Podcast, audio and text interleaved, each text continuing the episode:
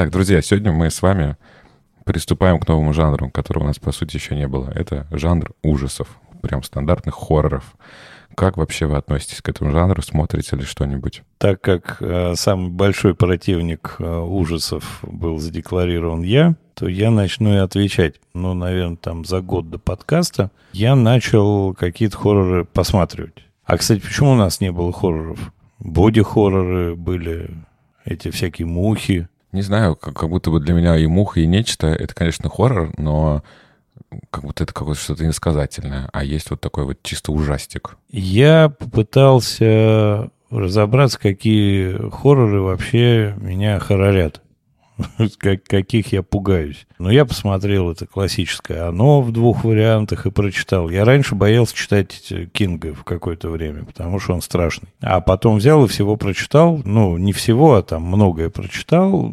И ну, ужас, ну, не ужас, ужас. Так, не самое страшное. Всякие крики и звонки я как не смотрел, так и не смотрю. Но это такой вот э, ужас, когда неожиданно из-за угла кто-то показывается, что-то тебя хватает неожиданное, какая-то вот на таком уровне ужастики. Какая-то хрень откуда-то вылезает. Самый страшный, один из самых страшных фильмов, который а, я смотрел, это были «Птицы» хичкоковские. Я его боялся вот прямо от начала до конца, потому что это очень реально может в жизни быть такое ощущение. Птиц я как не любил, так и не люблю. Вот вообще в принципе, потому что... Они мутные твари, конечно. Они какие-то очень себе на уме. И клюв, главное. Это самый страшный момент. Как... крылья, да. Самый страшный момент, когда она идет через вот этих вот замерших птиц, которые прям ковром там я чуть не это самое, чуть не посидел там еще больше, чем и так я есть. Я хотел сказать, что посидел, но потом понял, что... Я успел выкрутиться до. Из такого страшного, чего еще было? Психа мне не было страшно, хоть все кричат, что псих-психа. Даже тот же самый Гильермо, прости господи, Дель Торо, ну, хорошая, интересная история. Вот так, чтобы страх-страх нет. Поэтому я так понял, что я к ним отношусь сейчас спокойно и нормально. Я не уверен, что я буду смотреть вот эти звонки. Я знаю, что вы делали там прошлым летом. Какие-то такие уж э, совсем какие-то трэшовые, я так понимаю, хорроры. Может, я и ошибаюсь. Может, это тоже не хоррор, а детский утренник. Или там техасская резня бензопилой. Это, но это скорее слэшер. Чуть-чуть другое. Ну, в общем, я их не так, чтобы они меня сильно напрягают, и не так, чтобы я их боюсь, получается такое вот неожиданное откровение. Э, я не люблю хорроры. Вот то, что ты как раз да, называешь э, слэшерами или боди-хоррор, вот это я прям ненавижу. Вот эти все человеческая многоножка или что там, бивень. Вот эти вот чудовищные фильмы. Как, Но ты их, видимо, смотрел. А, нет, я не смотрел их полностью. Ну, какие вот конкретно, которые сейчас я произнес, нет, я не смотрел. Но, наверное, что-то что похожее а, из этого жанра я видел, поэтому я это не люблю. Мне неприятно все это смотреть. И когда издеваются вот над как-то человеческим телом, и именно не, не в плане, что там какая-то травма произошла, а именно когда это целенаправленное издевательство, э, что-то такое жутко неприятное, я такое смотреть не могу и сам никогда на такое не пойду. И даже вот, кстати, как называется последний фильм Триера, том, который построил Джек, там есть тоже парочку очень телесных моментов. Ну, мне прям пришлось зажмуриваться и отворачиваться в, некоторых местах. Я очень люблю все же такие, наверное, ужастики, больше, как вот и птицы, да, Андрю вспомнил, ну, что-то все же э, такое вот про привидение, я не знаю, про ведьм, ну, то есть скорее больше постановочное, типа американская история ужасов. Это, конечно, сериал я обожаю. Все сезоны смотрел, понятно, что он идет ко дну, но я буду еще, видимо, смотреть еще, еще 10 сезонов будет, я еще 10 сезонов посмотрю. Вот, но он больше такой, скорее, красивый, чем какой-то мерзкий и противный. Поэтому, а, наверное, вот такая вот какая-то правдоподобность, реалистичность, кровавость, э, я сам на это никогда не соглашусь. Все же что-то такое около, почему нет? Я не люблю фильмы ужасов. Боюсь фильмов ужасов и всегда боялся. Так, так же я выбрал «Олень рога» сегодня. Он же, да. И это очень странно, потому что когда я выпускался из Московской школы кино, в качестве диплома я снял фильм, который, в общем, формально точно имеет отношение, по крайней мере, к ужасам. И для того, чтобы вдохновиться, я смотрел фильмы ужасов. И потом я еще смотрел фильмы ужасов, и как-то я, в общем, пытался набрать какую-то массу по фильмам ужасов, хотя я их не люблю и боюсь. Но я по-прежнему не смотрел тоже «Звонок», потому что кажется, что он очень страшный. То ли проклятие, то ли заклятие японский. По-моему, проклятие это фильм. Но я посмотрел несколько классик, типа It Follows, Ведьма из Блэр, Паранормальные явления, Спуск. Из всех хорроров, которые я посмотрел, ну, наверное, их там 20 соберется. Больше всего мне нравится тот, который как-то формально тоже хоррор, а на самом деле какая-то как будто философская притча. Э, это «Солнцестояние». Он супер крутой, жуткий, потому что он один из единственных фильмов ужасов снят при полном свете. Ну, то есть солнечный свет, яркие костюмы, красивые люди, и полная жопа там происходит. Но вот мне он понравился больше всего. Я сейчас понимаю, что мне очень интересно найти какой-нибудь такой хоррор, который сделан не с мыслями, что ну мы делаем хоррор, поэтому все наши герои будут вести себя как. А вот чтобы было ощущение, что они не могли по-другому себя вести никак. Вот в каждой конкретной ситуации это просто судьба их как бы за жопой взяла и устроила им какую-то там... Что она могла им устроить? Какую-то... Жопу. Взяла за жопу и устроила жопу. Кровавую баню. Кровавую баню. И мне, конечно, нравится больше всего, когда не видно, насколько возможно дольше, что же всех убило, покарало и все такое. И очень хочется, ну это я уже только что сказал, очень хочется какого-то здравого смысла в героях. Поэтому, как выясняется, бояться хорроров сложно, потому что они чаще всего сделаны очень шаблонно и с большой скидкой на условность жанра, что обесценивает сразу то, что тебе показывают. Да, я тут еще, кстати, сейчас опять же подумал, ты еще напомнил про зомби э, и там про звонок, все остальное. Я много из этого тоже видел, но как будто меня не пугает то, что не может все же существовать в реальности. Ну, наверное, кто-то, может быть, в это верит, а может быть, это я просто не, не вижу дальше своего носа. Но, условно, какие-то фильмы про зомби, про ведьм, про инопланетян, про чел-медведа-свина, который на всех нападает, как будто их легко можно смотреть. Да, там будут какие-то скримеры, да, специально, да, ты будешь вздрагивать во время просмотра, но тебе не страшно. А все же для меня смотреть какой-то фильм про какого-то э, ужасного соседа, маньяка-убийцу, которых э, ворует подростков и делает из них какое-то чучелко, э, или, или как-то по-другому издевается, вот это, наверное, я поэтому говорю нет, потому что я понимаю, что такое существует в жизни. И еще, кстати, вот опять классные ужастики. Можно еще вспомнить этого Джордана Пила, да, у которого фильм и «Прочь», и «Мы», которые тоже, по сути, хорроры, но немножко о другом. Там есть какой-то такой момент реализма. Мне они понравились. Я тут сейчас понял, что меня гораздо больше пугают фильмы, которые не относятся к э, жанру хорроров, и в которых прямо очень страшно, потому что это жизнь. Груз нашу. 200, например. Ты про новости? И про них тоже. Ну, например, один из самых страшных фильмов, которые я смотрел, это «Левиафан». Он страшный до одури абсолютно. И великолепно все играют. И вот эта безысходность, вот эта вот тяжесть и вот эта вот неумолимость беды, ну, для меня это фильм ужасов. Хотя по жанру это, конечно, драма, все как положено, без всяких этих самых. И поэтому для меня э, фильмом ужаса может явиться вообще, видимо, все что угодно. То, что отзывается страхом внутри, вот это для меня будет жанр хоррор персональный. Вот как-то так. Съехали на философию. Артур, у тебя есть фильм ужасов, который не фильм ужасов? Ну, вот ты сказал «Груз-200», и, и, наверное, его можно отнести.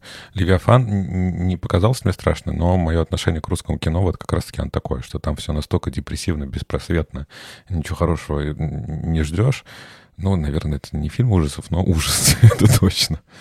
Ну, неплохо мы разогнались, кажется. И настроение подняли, подняли под конец. Подняли. Подняли. Подняли настроение. Подмели. Ну что, так мы порассуждали про фильмы ужасов.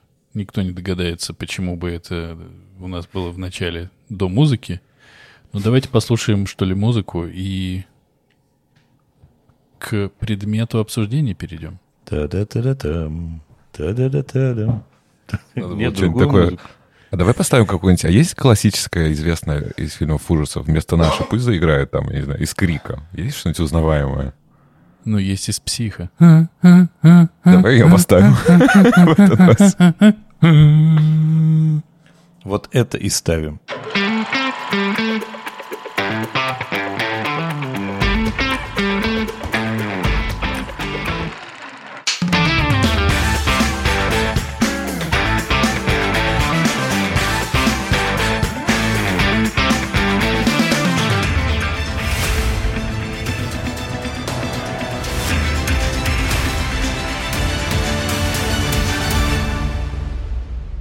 Всем привет! Это подкаст «Экранизировано». Здесь мы обсуждаем книги, которые стали фильмами, и фильмы, которые когда-то были книгами. Каждую неделю один из нас выбирает фильм, который мы будем смотреть, и книгу-первоисточник, которую нужно прочитать. Кино должны посмотреть все, а книгу должен прочесть выбравший. Но могут и остальные. Очень важно, обсуждаем мы все и со всеми спойлерами. Меня зовут Денис, и за всю мою семейную жизнь, кажется, рога у меня так и не появились. Меня зовут Андрей, и я ни при каких обстоятельствах не буду открывать никакие запертые двери в чужих домах. Привет, меня зовут Артур, и я не ел ни скунсов, ни енотов. Сегодня мы обсуждаем рассказ Ника Антоски. Здесь тоже должна быть тематическая музыка, которая называется «Тихий мальчик». И фильм, который был снят по этому рассказу, режиссером которого зовут Скотт Купер, который называется «Оленьи рога». Фильм вышел в прокат в 2021 году. Как мы знаем, рассказы больше всего люблю я. Мне кажется, я столько уже рассказов навыбирал за это время, что Нет, тебе далеко до меня еще. у тебя просто признак мастерства уже, стабильность. Рассказ э, достаточно крепенький. Рассказ про то, как одна учительница приехала преподавать в один там городок, и в школе, классе, где она преподает, она заметила мальчика, который очень был всегда тихий, неразговорчивый, не участвовал ни в каких активностях. И однажды после урока она видела, что все ученики написали там свои какие-то работы, свои сочинения, а он оставался все еще в классе и продолжал что-то делать, то ли писать, то ли рисовать. И она уже вроде бы хотела бы его выгнать, но решила к нему подсесть, узнать, о чем он там пишет, рисует, и э, узнала про, про сказку, про историю про трех волков. Старшего, среднего и младшего, и что старший э, злой, средний такой самый спокойный, а младший там испуганный. Ее это все заинтересовало, она стала узнавать о том, что же это за мальчик, как он живет. Выясняется, что у мальчика ну, как будто бы все не очень хорошо в жизни, не очень он сильно не очень богат, живет в самом, наверное, бедном районе, в самом бедном доме самого бедного района на самой бедной улице, ходит в одной и той, и той же одежде, и родители его никто никогда в школе не видел. Она приехала проведать, что там с мальчиком происходит. Увидела очень бедный дом, очень бедный двор, в котором как будто бы никто не ходил, ничего там не происходило давным-давно, машины не ездили и все прочее. Увидела палатку, поняла, что мальчик живет на улице. Попыталась зайти в дом, ей никто не открыл, но откуда-то на нее посмотрели, и изнутри дома она увидела вроде какую-то тень, которая очень с ненавистью смотрела. Потом она решила зайти, обойти дом сзади, вот как раз когда нашла палатку. По-моему, оттуда зашла в дом, стала там шуровать. Короче говоря, в моменте ее спугнули. Она увидела тела мужчины и мальчика, убежала оттуда и, естественно, обратилась в полицию. Приехала полиция, этих, э, эти тела вынесла из дома. Появился вот этот вот мальчик, Лу- Лукас, по-моему, да, который, как, за- из-за которого она туда приехала, и очень сильно стал переживать, мол, куда вы дели, что там лежало, и вообще, что происходит. Ну и после того, как она э, спровоцировала извлечение этих тел из дома, по всему там городу начались кровавые, страшные, жестокие убийства людей. Чуть ли не рвали в клочья, в общем, сильно-сильно убивали. А мальчика, которого она в школе решила вот таким образом защитить, она решила взять к себе домой и с ним, ну, как минимум, какое-то время побыть, чтобы его успокоить, привести в себя. И пока он у нее сидит, э, она периодически созванивается с шерифом, и шериф ей рассказывает, что, в общем, все в городе становится плохо, потом все хуже, хуже. А потом эти самые тела, которые извлекли из дома, пришли к ней на лужайку. Убили ее соседку, наверное, и собак тоже поубивали соседских. И пошли, собственно, по душу Джулии, главной героини, и мальчика Лукаса. И говорят, там батя говорит, сынка моего мне отдай, а то что это за беспорядки такие? Она говорит, не отдам тебе твоего сынка. Лукас в это время, как большой помощник, говорит, они не любят свет, но свет скоро пропадет. И ты такой, спасибо, Лукас, ты очень помог.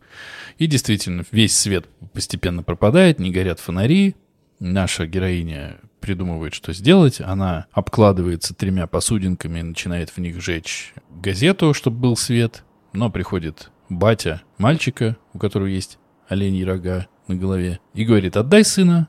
Она говорит, не отдам сына. И кончается тем, что шериф города приехал таки посмотреть, что же там у нее дома происходит, и нашли ее, как написано, везде, по всему дому. И была она одна. То есть мальчика или она отдала, или мальчика забрали, мы не знаем. Конец, всему делу венец. Ну, пришли, конечно, как мне кажется, не тела, то есть это такая, ну, не отсылка, а похожесть э, в чем-то с э, «Оно» кинговским, что это некое зло, оно не в телах, это некая сущность, которая оттуда выползает. Их в телах нету, это концентрированное зло. Окей. Ну, судя по фильму-то точно. А вот да, да, по... в рассказе то же самое. В рассказе то же самое. Он нам и говорит, что нельзя забирать тела. Э, и как бы, типа, это условно дух, который обретает, да, какое-то воплощение, и он не может условно далеко уйти, да, или уйти из того места, где его тела, поэтому их нельзя было вывозить, вот. Я смотрю на Артура, который сейчас объяснил, у меня ощущение, что я написал этот рассказ, ну, и Артур нет. такой, нет-нет, я все понял, что вы там написали, но как вы написали такое дерьмо, простите? Вот тебе я так не буду говорить, но к Нику Антоски, конечно, есть пара вопросов. Ну, что сказать-то? Ну, конечно, это плохо. Извините. Что мне понравилось? Давайте начнем с этого. Я уже вам рассказывал, что я, конечно, всегда соболезную всем детям, э, сиротам, которые страдают. Это все сразу, значит, мне надо читать, очень сопереживать. Э, и здесь, конечно, вот этот главный герой Лук, Лукас, я просто наматывал сопли э, на локоть и очень сопереживал. Там, когда говорилось, и вот он весь такой бедный, и он весь такой в заплатках сидит, никогда не переодевается, а заплатки такие кривые, да потому что он сам себе все это пришивал. Все, я уже как бы готов рыдать. Следующий, следующий момент. А он такой бедный, что когда он ходит в химчистку э, стирать вещи, он сам раздевается, э, потому что у него нет другой одежды, и сидит голый в трусах там на какой-то железной, не знаю, скамейке в этой химчистке и ждет, когда все постирается и посушится. Все, я уже как бы готов рыдать. Ну, то есть, конечно, вот это вот как выжимание слезы, вот здесь надавили на те вот ноты, которые мне надо давить. Что мне еще понравилось, что э, очень классная героиня, да, ей всего 23 года, ее пристроили вот в эту школу, она не рада была ехать в эту школу. Конечно, она надеялась, что ее отправят в какой-то приличный город, а ее отправили в какой-то вот, в город, в котором, что написано, нет шлюх, но очень много алкомагазинов. Какой-то такой типичный, типичный среднестатистический городок. Вот ее направили, и вот она, конечно, очень переживает, что она там находится, но надеется, что она вырвется. И, и когда э, а, в ее доме вот приходят вот эти два духа, отца и младшего брата, первая ее мысль к чертям собачьим отдать этого Лукаса. И я верю в эту мотивацию. Ну, то есть это прям редко, редкие какие-то героини Брюса Уиллиса, да, будут защищать незнакомых э, детей и город. Я думаю, что как раз стандартное поведение среднестатистического человека — это вот к чертям отдать, заберите этого ребенка и уйдите. Понятно, что она это не делает, и потом все же подумала. Непонятно, как бы закончилось, если бы она э, отдала его сразу, может быть, они ушли. Вот поэтому эти моменты, которые понравились. А так, ну, я не знаю, как будто мы все это видели, как будто это все вторично. Сколько детей сидят, рисуют какие-то безумные рисунки, вот эти черные круги, и учителя э, пытаются им помочь, приезжают к ним, а там нет родителей, или родители повесились, или родители стали зомби, или родители стали, я не знаю, кем, Пеннивайзом. Ну, то есть все это мы видели тысячу раз. Вот эта история, как средний брат вынужден смотреть, как его папа и младший брат превращаются в чудовище, это все есть у Стивена Кинга. У него есть такая прекрасная книга, которая называется «История Лизи». Там главный герой, Скотт Лэндон, по-моему, его звали, он тоже своей жене во взрослом возрасте рассказывает ту детскую травму, которую он, он пережил. И там то же самое. У его брата старшего было какое-то бешенство, его отец держал на привязи, все они оба сходили с ума. Скотту пришлось там убивать и сматываться оттуда. Ну, то есть все это настолько даже не вторично, а как-то, я не знаю, 500 раз мы все это видели. Поэтому я ставлю двойку за эту сказку. Ладно, хорошо. Так, Артур поставил двойку. Андрей Юрьевич. Но я с чем соглашусь, что рассказ слеплен добротно, там ничего особо не провисает, но то, что он ничего не добавляет тебе ни в читательский опыт, ни в какой другой, это, конечно, медицинский факт. Рассказ и рассказ абсолютно такой проходной, не Мураками, не Мэттисон, а вовсе даже Антоска.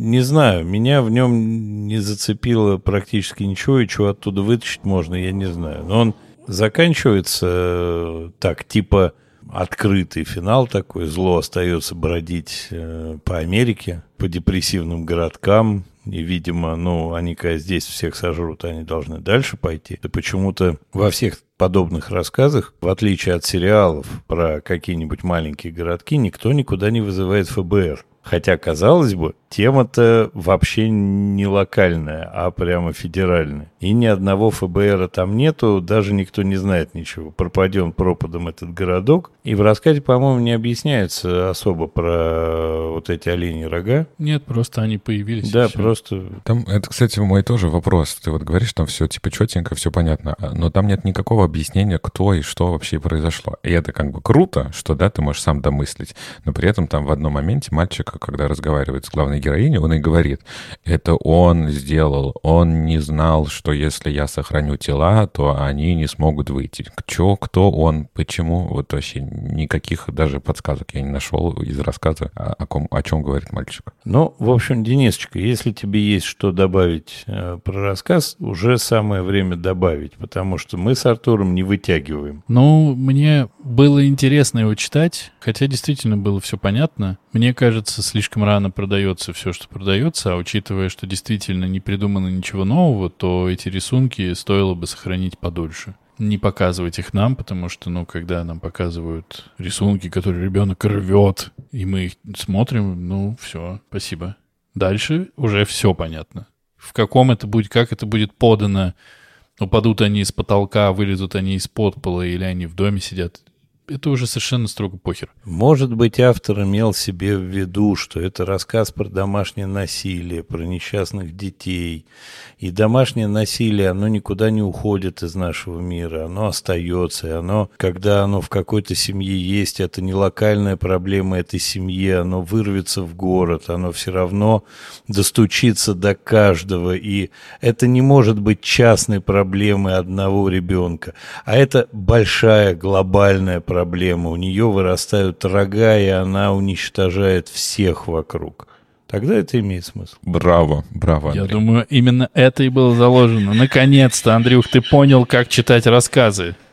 Слушай, и я тоже э, присоединяюсь, да, я тоже думал про домашнее насилие, может быть, здесь какая-то аллегория, но я, мне просто не связалось, а что маль, с мальчиком младшим тогда? Он тоже ну, побивает среднего брата или что, что с ним не так? Нет, а с младшим мальчиком э, стокгольмский синдром, и кто-то в семье принимает эту модель поведения, кто-то от нее страдает, и вот этот, э, при всем при том, что страдающие от насилия, воспринимая по-разному, могут любить друг друга и очень э, стараться друг другу помочь. Ну, это абьюз, да. В абьюзивных отношениях они состоят, вот и все. Что? Не знаю. Это было интересно почитать рассказ ужасов, но я все пытаюсь сейчас, пока вы обсуждаете, найти название рассказа «Старобинец», в котором... Э, а, собственно, вот название «Икарова железа». Это то ли рассказ, то ли маленькая повесть, почти как рассказ. В общем, что-то очень небольшое. И там, там говорится о том, что для того, чтобы мужики перестали быть козлами, придумала наука выделить у них некую икаровую железу, которая отвечает за их козлизм, кабелизм, там, и, э, авантюризм и прочий изм. И их выко выковыривают эту икаровую железу очень безболезненно, очень классно. И вот мужик себе живет и все ему говорят, ты не кастрат, это не то, все нормально будет, не переживай. Это вот, вот такой концепт, и он э, заканчивается на том, что женщина, ну там история заканчивается, что женщина своему мужику после измены икарову железу удалила. И все. Непонятно, чем это кончилось. Он не сильно был этим доволен, не сильно все это хорошо прошло. Но там заканчивается вот непонятно, что будет дальше. Но я поймался на мысли, что этот рассказ я очень хочу как-то расширить. Я очень хочу прочитать роман, где вообще вот, ну, весь мир этот существует. И когда я читал «Тихий мальчик», ни хрена я не хочу. Мне ничего не интересно ни про кого. Это очень грустно. Но я почему про Старобинец сказал? Потому что есть рассказы, которые можно хотеть дочитать. Есть рассказы, которые хочется вот расширить и дальше про этих героев посмотреть. Здесь ничего подобного. И это немножко, правда, грустно. Но, слушайте, даже я, который никогда не ошибается с выборами и предлагает только лучшее, что создано на литературной ниве в, в формате короткой, коротких рассказов, даже я иногда ошибаюсь. О, да. Бедняга. Слушай, ну, может быть, э, э, это в том числе происходит потому, что все же не Контоско, не профессиональный писатель. То есть, да, конечно, он пишет, но он в основном все же сценарист, да. Ему здесь тоже как бы идея это яркая, и она достаточно кинематографична, но художественных ценностей очень мало. Можно упомянуть как раз, что Антоско является даже, по-моему, режиссером, да, нескольких серий Ганнибала с, как, как его зовут, Микельсон? С Микельсоном, да. Потом еще не, в прошлом году выходил фильм э, «Кэнди» э, с Джессикой Билл э, на Хулу, неплохой. Вот, ну, то есть все же он больше человек из кино, может быть, поэтому нам не очень понравилось. А так-то, конечно, Дэн, ты все время выбираешь классно. Енота можно вспомнить, любовниц вампирш можно вспомнить. Ты абсолютно продолжаешь гнуть свою линию. Я не принимаю претензий относительно своих выборов, потому что каждый из них был великолепен по-своему. Любовницы-вампирши, родоначальник жанра, крошка-енот, ну, вообще притча. Так я и сказал, и это такой же прекрасный. Ну, да, ладно, хорошо, уговорил. Это тоже великолепный выбор. Спасибо. Спасибо вам, что вы меня поддерживаете. Давайте уже скорее обсудим, какое же великолепное и прекрасное, и потрясающее, и ух ты, вау, офигеть, кино получилось у Скотта Купера.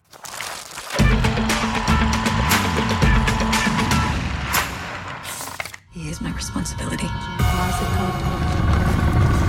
He'll come for me. He needs me.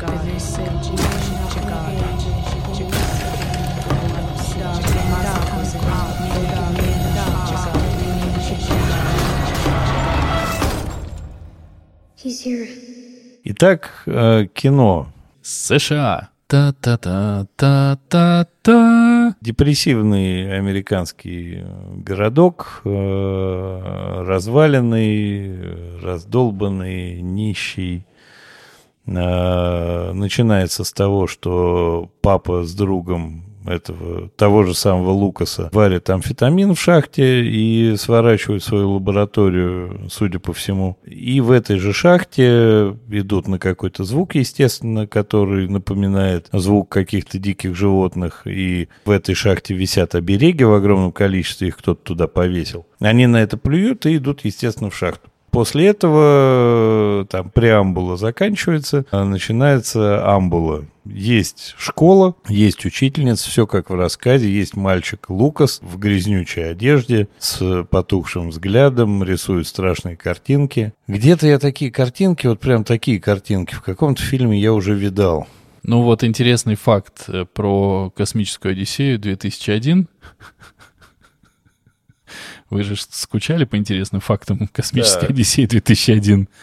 Вот Стэнли Кубрик, например, велел уничтожить все декорации, чтобы никакая паскуда и повидло больше не их не использовала в своих фильмах. А кто-то, у кого ты видел эти рисунки, Поленился так их сделать. не выкинул, да. Поэтому Скотт Купер использовал их в своем фильме. Продолжай, пожалуйста. Учительница это в данном случае попала в город не по распределению, она в этом городе родилась и прожила какое-то время. Играет ее прекрасная Кэрри Рассел, которая играла, например, в сериале «Американцы», который не такой прекрасный, как она сама. Она из города сбежала, оставив э, с отцом брата, потому что отец ее насиловал, всячески. Дома ей было плохо, она, соответственно, на 20 лет из города уезжала и потом вернулась после смерти отца к брату, по которому очень скучала, и стала учительницей в этом городке. И она очень сопереживает этому мальчику, очень так на него все поглядывает, пытается разобраться, где там папа, мама и всякие прочие родственники. А мальчик ведет себя странно, подбирает на, ну, убивает на пляже скунсов, ставит селки на зверей, тащит это все в дом, у него там запертая комната, и мы понимаем, что там за этой дверью папа и младший брат, которых он подкармливает мясом. Папа совсем, значит, чудовищное чудовище, а брат вроде бы как еще в человеческом обличии. Дальше но все это вот как-то развивается, развивается. Эта учительница находит серию рисунков у него в партии, несет директрисе, говорит, что-то здесь не так. Директриса говорит, я поговорю с папой мальчика, идет в дом. В отличие от любой директрисы, которая говорит, я поговорю, она прямо идет говорить. Прямо идет говорить, да. Она находит там запертую дверь на все замки, она ее, естественно, отпирает. А, естественно, поднимается наверх, видит мальчика, протягивает к нему ручки, говорит, что ж ты такой голодненький, несчастненький. И тут ее, значит, папаша схомячивает. И все вырываются на свободу. Вырываются на свободу а, примерно как в рассказе, то есть тела остаются, он, когда сжирает эту директрису, из него вылезает вот эта вот хрень с рогами. Виндиго. Виндиго, да. А там еще есть шериф. Старый, видимо, индеец. Грэм Грин. Бывший шериф, да. А так вообще шерифом работает брат этой учительницы, естественно. Джесси Племенс. По совместительству муж Кирстен Данст. По совместительству женщины Человека-паука. Там все запутано. По совместительству девочки из Джуманджи. Сущности вылезают, начинают э, всех убивать, естественно. Мальчика все считают, что спасают, везут его в больницу, потом, естественно, к э, этой, значит, тетеньке в дом. А это Виндиго со своим Виндиганым младшим сыном подбираются к Лукасу. Не, ну и фильм не очень быстрый и не очень веселый, хотя всего час 39. За что, Денисочка, тебе большое спасибо. Это не 2,50. Маплежа, маплежа. В результате, короче, мальчик почему-то считает, что с братом все еще в порядке, и он с братом может воссоединиться, и все будет хорошо, главное его хорошо кормить, и убегает от этой тетеньки в шахту, где все началось. А мальчик с папой захомячив одного из полицейских и чуть не ушатав шерифа, тоже убегают туда. Тетенька хватает шерифа, полудохлого пистолет и фонарик, едет в шахту. По дороге, крича в рацию, мы тут приехали к, в шахту, шерифу нужна медицинская помощь, и идет туда, естественно. И все, ну вот, все визиты во все страшные места происходят преимущественно ночью. Причем, когда бы они туда не начинали ехать, они могут начинать ехать утром, днем, но приезжают они на место какой-то вот этой вот жути обязательно ночью. И в дождь. И в дождь, да, ну, чтобы было страшнее. А еще они очень любят любят по грязи ходить в белых кроссовках. Выходить из машины в белейших кроссовках и ходить по грязи. Вот это тоже такая отличительная особенность этого фильма. И она приходит в эту шахту, находит эту Виндигу, а шериф старый сказал, что когда, Винди... когда, когда Виндиге худо, если у него выдрать сердце, то он, типа, не найдя другое тело, ему совсем плохеет. И вот она э, ушатывает Виндигу, он переселяется в младшего сына, и она, договорившись с Луксом, убивает младшего сына, вырывает ему сердце тоже. И, казалось бы, хэппи-энд, но нет.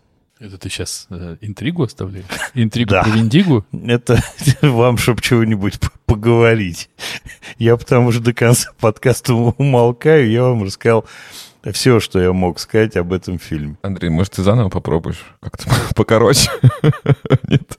Это пусть Дэн попробует. Ну, в смысле, вы, вырежет лишнее. Ну, тут, ты такие все детали сказал, что тут вообще, конечно, нечего вырезать. Нечего. Ну, что сказать? Это вообще очень плохо все было. Очень прям было все-все плохо. Я сейчас попробую сформулировать и с чего-то начать. Во-первых, нам изменили характер главной героини, да, и еще э, рассказали ее какую-то историю. Мы узнаем, что она сбежала из этого города, потому что в детстве э, ее отец то ли насиловал ее, то ли убил.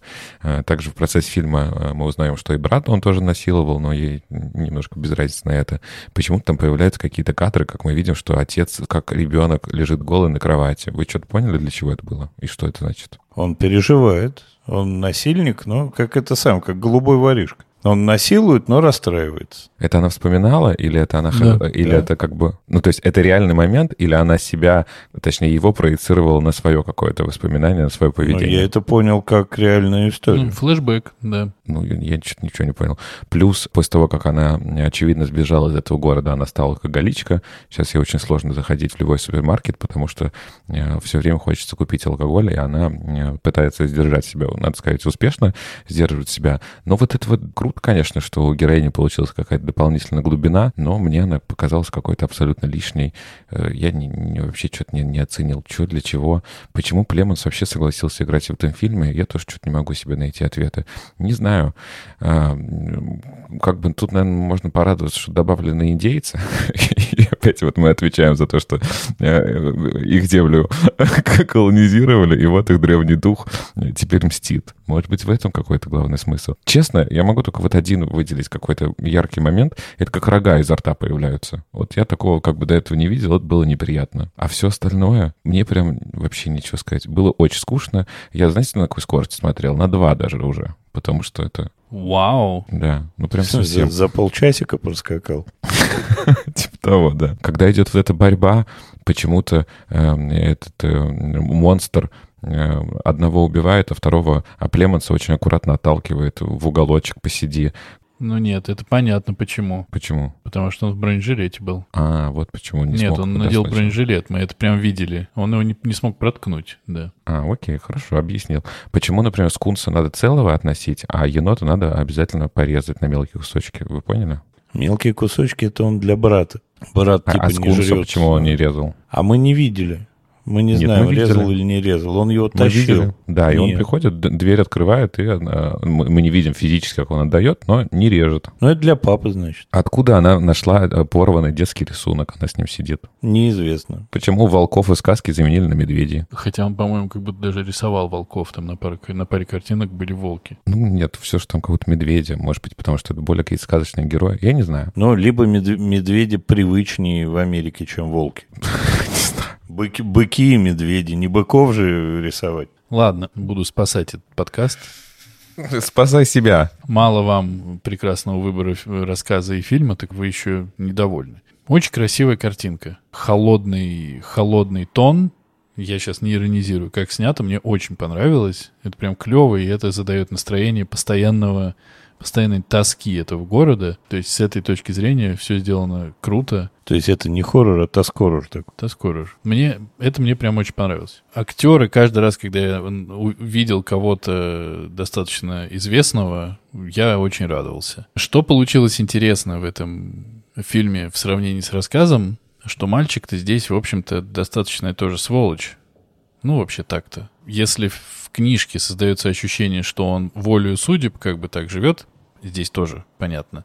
Но здесь в нем такого дьявольского гораздо больше. То, что он пытается скрыть даже следы убийства этой директрисы, и вот это все, это как будто бы уже не просто, что он выживает как может, а он прямо соучастник. Это, наверное, прикольно. А что касается того, что просто накидано в кучу, типа, на абьюз, на брат с сестрой. И вот это вот очень яркий момент, когда она, главная героиня брату говорит, да он с тобой это все делал. Ты все это пережил. И он ей говорит, ну вообще ты даже не представляешь, что он со мной делал. Она такая, я пошла. Ну, Ну, типа, ну ок. ну ок. Это очень, ну, таблетки, которые жрет э, шериф в исполнении Джесси Племонса, понятно, что, очевидно, это там тянется как раз с детства, с отношений с отцом, и все остальное никак не развивается. Алкоголизм героини никак не развивается, потому что она, конечно, должна была сорваться, или вы не показываете его, или она должна сорваться. В чем прикол? Она большая молодец, действительно, вот Артур Ну, сказал. Что у нее сила воли, что она преодолеет всех. это все приводит к совершенно нелепой драке с Виндиго, когда вот просто Виндиго там такой, так, подождите, а что это женщина, значит, железный пал... А! Ой, ничего себе, А, второй раз меня ткнуло, ох, нифига себе, третий раз, я умер. Ну, это как-то вот так вот вышло, и очень, очень странно. Он такой красивый, такой здоровый. Там, кстати, индеец немножко объясняет, что вот э, что сделать, чтобы Виндиго ослаб, да? Как бы, окей, вы объяснили, но сцена очень слабая. Это как бы финальный босс. Это очень херово. Ну, прям, типа, так нельзя сливать все, все это. И, опять же, она, получается, она уехала из этого города, потому что отец насиловал ее. Она приехала куда-то, там у нее что-то не заладилось, она стала ал- алкоголичкой, она вернулась обратно. Но что-то как слишком много ей досталось. Как будто бы либо одно, либо второе, да, вот. И, и что-то еще с роялем случилось. Что-то вот ее триггерит играть на рояле. Я вот как раз говорил о том, что хочется в фильмах ужасов видеть хоть какую-то естественность поведения хоть кого-нибудь, но как умирает помощник шерифа, мне очень понравилось. Он говорит, я пошел в сарай, там, кажется, какая-то хрень по рации. И наш ему даже не пытается сказать, типа, не ходи в сарай, может быть, потому что ты один. Посиди в машине, сейчас вместе пойдем. Нет, И самое это смешное, что они вдвоем выставляются вот э, по очереди в этот дверной проход, и с ними одинаково все происходит. Это, ну, это что? Вы еще совсем, конечно, какие-то конченые. Ну, а она, которая сидела-сидела дома, сидела-сидела дома, и когда всех размотала, она решила таки выйти. А как надо выйти? Надо выйти даже без ножа в руке. Просто иди. С криком «Лукас, Лукас!» А, нет, она «Пол, Пол!» кричала. Пол, да. да. В общем, А конечно... мальчик убежал уже. А мальчик уже убежал. А вот еще вопрос. Вот шахты. Вот эти там варят свой мед. Они что, там телепортировались туда, сука, что ли? Я не понимаю. Они не знали ничего. Они не обращали внимания на эти обереги. А если уж на то пошло, эти обереги, они от кого кого оберегли? Ими там завешен весь коридор, и это не работает. Но это я предположил, что они там мед варили. Может, они просто воровали. что- Нет, они варили мед, но как будто бы это какая-то старая э, шахта, которая была заброшена. Она не функционирует. Они там себе открыли лабораторию, стали варить мед. Но как будто бы история в том, что она и закрылась, потому что там произошло какое-то несчастье. И, видимо, какие-то предыдущие шахтеры себе и понавешали вот этих мешочков с благовониями. Да, но вопрос, который очень часто надо задавать, когда ты пишешь сценарий, почему сейчас? Ну, почему сейчас? Почему Артур придумал про этих шахтеров? Это ж ты придумал просто. Ну, конечно, там конечно. нам об этом ничего не говорят. Нет, да. ничего, нет, вообще ничего. Нет, мы точно знаем, что она закрыта и что она скоро будет открываться. И поэтому он говорит, да, нам надо сматывать удочки. Нет, вопрос, почему сейчас, это почему сейчас полезла эта мразота наружу, и почему именно сейчас она решила этих двух типов грохнуть, хотя они там все это время были. Ничего нового не произошло. Видимо, они нарушили границу оберегов, которые все-таки держали это зло там, и они туда влезли, Это не показано. порвали круг, и через этот разомкнутый круг зло вошло в нашу жизнь. И опять же, да, нам говорит индеец, который, по-моему, номинировался или получил Оскар за танцу... э, та- танец с волками Кевина Костнера. Он говорит, в целом, тут какой расклад? Вы одного Виндиго убиваете, он пересаживается в другого, и он всегда ищет, где посидеть. Нет такого, что не будет Виндиги. Вот он как бы один раз существует и всегда существует, просто будет пересаживаться. Как это работает? Это работает так, что не надо делать ничего плохого, как бы. Ну, типа, в этом смысл, что Двиндиго появляется там, где, типа, вот такие мерзкие людишки. Перестаньте варить мед. И Виндиго пойдет в пещерку поглубже спать. В общем, абсолютно это Да мне, нелогично. мне кажется, он различий-то не делает. Он же там и хорошего полицейского, и плохого наркомана. Он всех И- ушатывает. И, и- директрису И- хорошую. И, в младшего сына он таки пересаживается. А тот ничего никому не сделал плохого. Не, нет, он, он убивает всех, кого не попадя. Но глобально он появился как ответ, условно, какого-то древнего духа земли, чего-то такого, на всю хероту, что творят люди. Но круто, что ты до этого додумался, но в фильме нам об этом не сказали. Ну и вопрос, как его тогда заточили в шахту, если он был всегда. Если его заточили в шахту, то почему индеец не сказал, надо сделать то-то, то-то и то-то, чтобы помершая паночка в круг не вползла? Да, ре- рецепта не дали, как уничтожить. Он такой просто, это вы не верите, а мы верим. Белые отбросы. И все. Короче, я когда посмотрел этот фильм, чтобы вы уж прям понимали, я думал, что подкаст займет где-то, ну, с полчаса. Э, Расскажем про книгу, скажем фильм говно, говно, говно, зацепиться, в общем, не за что, да и пойдем дальше. Ну, вот у нас уже получилось чуть больше, но я, в общем-то, предлагаю дальше идти к рекомендациям. Да, ну подожди, у меня только вопрос. Как ты вообще дошел до такого? Почему ты это выбрал? Где ты узнал о нем? Ну, я, кстати, тоже его чуть не выбрал как-то раз, когда я смотрел экранизации. Его прям кто-то где-то нахваливал на каком-то ресурсе. На кинопоиске в одной из рецензий написано, что этот фильм заслуживает пусть и не очень громких, но искренних оваций. Но прикольно, что этот фильм снимался в пандемию. Вот это прикольно, что он превозмог. С другой стороны, может быть, лучше бы и не превозмогал, наверное. Ничего бы, наверное, не потеряли. Они, видимо, выбрали самый э, пустой город, им там разрешили снимать. Там просто не было никого, кроме актеров. Я, кстати, еще, знаете, что заметил? Там очень красивые здания вообще в целом в городе. Вот, вот типа цвет, дождь, с- там темнота, вот это все как бы делает тоскливую атмосферу, но в общем все постройки, там школа, там этот э, мороженница, вот это вот какие-то там магазины, оно все очень классное, оно прям ну, такое стилевое. И немножко меня это тоже э, поддергивало. Как-то вот, э, не, не собралось. Там вот можно было как будто бы действительно убрать всю линию про прошлое, про флешбеки, изнасилование детей и, и вот это все, что мы не любим. И всю линию про чертовщину. И получился бы нормальный фильм по сценарию Джоан Роулинг, э, вот это вот «Случайная вакансия». Что? Ну, она написала книгу про депрессивный городок после Поттера до Корморана Страйка, и после Поттера у нее была случайная вакансия, по-моему, называлась, да, Артур? Да-да. Там тоже про депрессивный городок и всякую а, абьюзно-насильственную хрень по всему городу творящуюся. Вообще, Америка, судя по всему, не очень хорошее место для жизни человеческих людей, потому что там вот этих мерзких городков, как нам показывает кино и книги, прямо Ну, тьма. хорошо, что в России таких городков нет. В России нет. В России откуда? В общем, Артур, отвечая на твой вопрос, хотелось мне Андрея побаловать хоррором. Ну, я сделаю еще одну попытку, чтобы был настоящий хоррор, чтобы все же было неприятно, страшно. Не потому, что он плохо сделан, а потому, что неприятно и страшно. Птицы?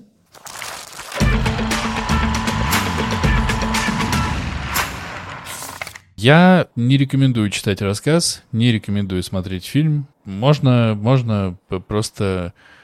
Нет, это я не буду говорить, это обидно. Просто нет смысла тратить время ни на то, ни на другое. С Джесси Племенсом можно посмотреть «Фарго», можно посмотреть э, «Окни ночной пятницы», можно посмотреть еще кучу всего. С Кэрри Рассел можно посмотреть «Американцев». С бывшим шерифом можно посмотреть «Танец с волками». Короче, с ними со всеми можно посмотреть что-то гораздо более клевое. У меня очень похожие рекомендации. Если мы много раз говорили раньше про фильмы, которые плохо состарились, этот плохо родился. Ты сегодня просто, Андрей, у тебя какой-то бенефис. Это твои шутки про ам- амбулу и про э, э, плохо родился. Ставлю пятерочку. Антоски двоечку, а Андрюшке пятерочку. Антоски двоечку, а Андрюски пятерочку, да? Ну, с рекомендациями так. Не рекомендую. Я тоже даже ничего говорить не буду уже. Я не рекомендую ни то, ни другое. Ну, если прям на что-то надо, наверное, рассказ даже чуть-чуть лучше. И меня даже пугает, потому что я об этом режиссере вот э, услышал не так давно, и в январе вышел фильм «Всевидящее око», да, тоже экранизация с Кристианом Бейлом, нашим еще одним э, постоянным гостем. А, И я даже теперь не хочу смотреть его, потому что боюсь, что будет тоже что-то не очень хорошее. Ну, у него на целый балл выше оценочка. А вы, кстати, обратили внимание, что это первый подкаст, в который я не нашел, куда всунуть Харрисона Форда? А вот и он. Да, и, кстати, мы все забыли сказать, что фильм-то продюсировал наш новый маскот. Гильермо, да. Ну, он, честно говоря, щедро продюсирует все, что как, как будто бы он э, ставит себе целью возродить, в принципе, жанр ужасов, поэтому продюсирует все и всех и много.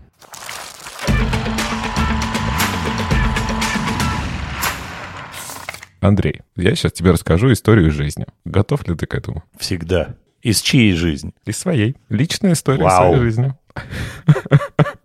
Специально. Попкорн, попкорн, все внимание, да. Однажды я был в Новосибирске. И когда находился там, переписывался со своей близкой подругой Оксаной.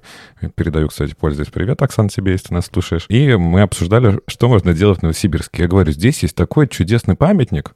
э, Памятник лабораторной мыши, которая плетет ДНК. И это памятник похож, как будто это реально йода из «Звездных войн», и спицами йода плетет нить ДНК. Памятник очень, очень необычно, находится в Академгородке. Мы посмеялись и забыли об этом. А потом, через пару месяцев, Оксана участвовала в какой-то викторине, квиз-плиз, и ей достался вопрос, что плетет мышь в Академгородке Новосибирска.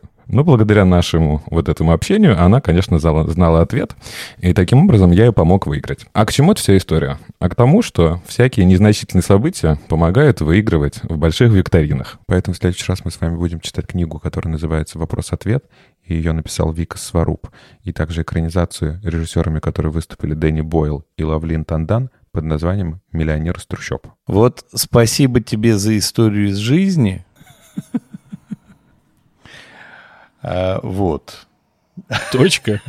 Точка, потому что за миллионера из трущоб. Но, с другой стороны, я его хотел когда-нибудь посмотреть, но не знал, что это будет завтра, послезавтра. А ты его не смотрел? Нет. А большая книжка? А, ну, нет, такая же, как пена дней, наверное, как вуаль. Что-то там плюс-минус. Но мне кажется, что будет круто. Спасибо тебе, Артур, за выбор. Я вам подготовил тоже выбор. Я отомщу уже всем. Ждите, ждите следующего выпуска. А мне-то за что, Андрей? Ладно, Денису за, за рога. Но я-то что? Ну, ты по, под раздачу попадаешь просто до кучи. А мы теперь знаем э, об Артуре, что он был в Новосибирске. И он знает, что это Академгородок. И что там есть мышь, и она плетет ДНК. Что у нее есть близкая подруга Оксана. Привет, Оксана, еще раз. И что Оксана, благодаря тому, что она видела эту мышь, вы, э, смогла ответить на вопрос в квизе Плизе. А я думаю, что по результатам нашего подкаста я напишу книгу про Артура Олеговича. А я как будто уже умер. Приберегите. Рассказ можно написать и экранизировать. Рассказ можем уже, да. Пока мы пишем рассказы, мы напоминаем вам, что нас можно слушать на любой удобной подкаст-платформе. А, Подписывайтесь на нас на Apple подкастах, ставьте лайки, пишите комментарии, вопросы. Находите нас на Яндекс Музыке и ставьте сердечко. И приходите в наши группы в Инстаграме и в Телеграме, где мы обсуждаем много всего интересного. На этом все. Спасибо вам огромное, что вы остаетесь с нами, несмотря ни на что. Слушайте нас и дальше. Спасибо, пока. А какие ваши любимые овощи? Мои, например, бутерброды со шпротами. Всем пока. Пока-пока.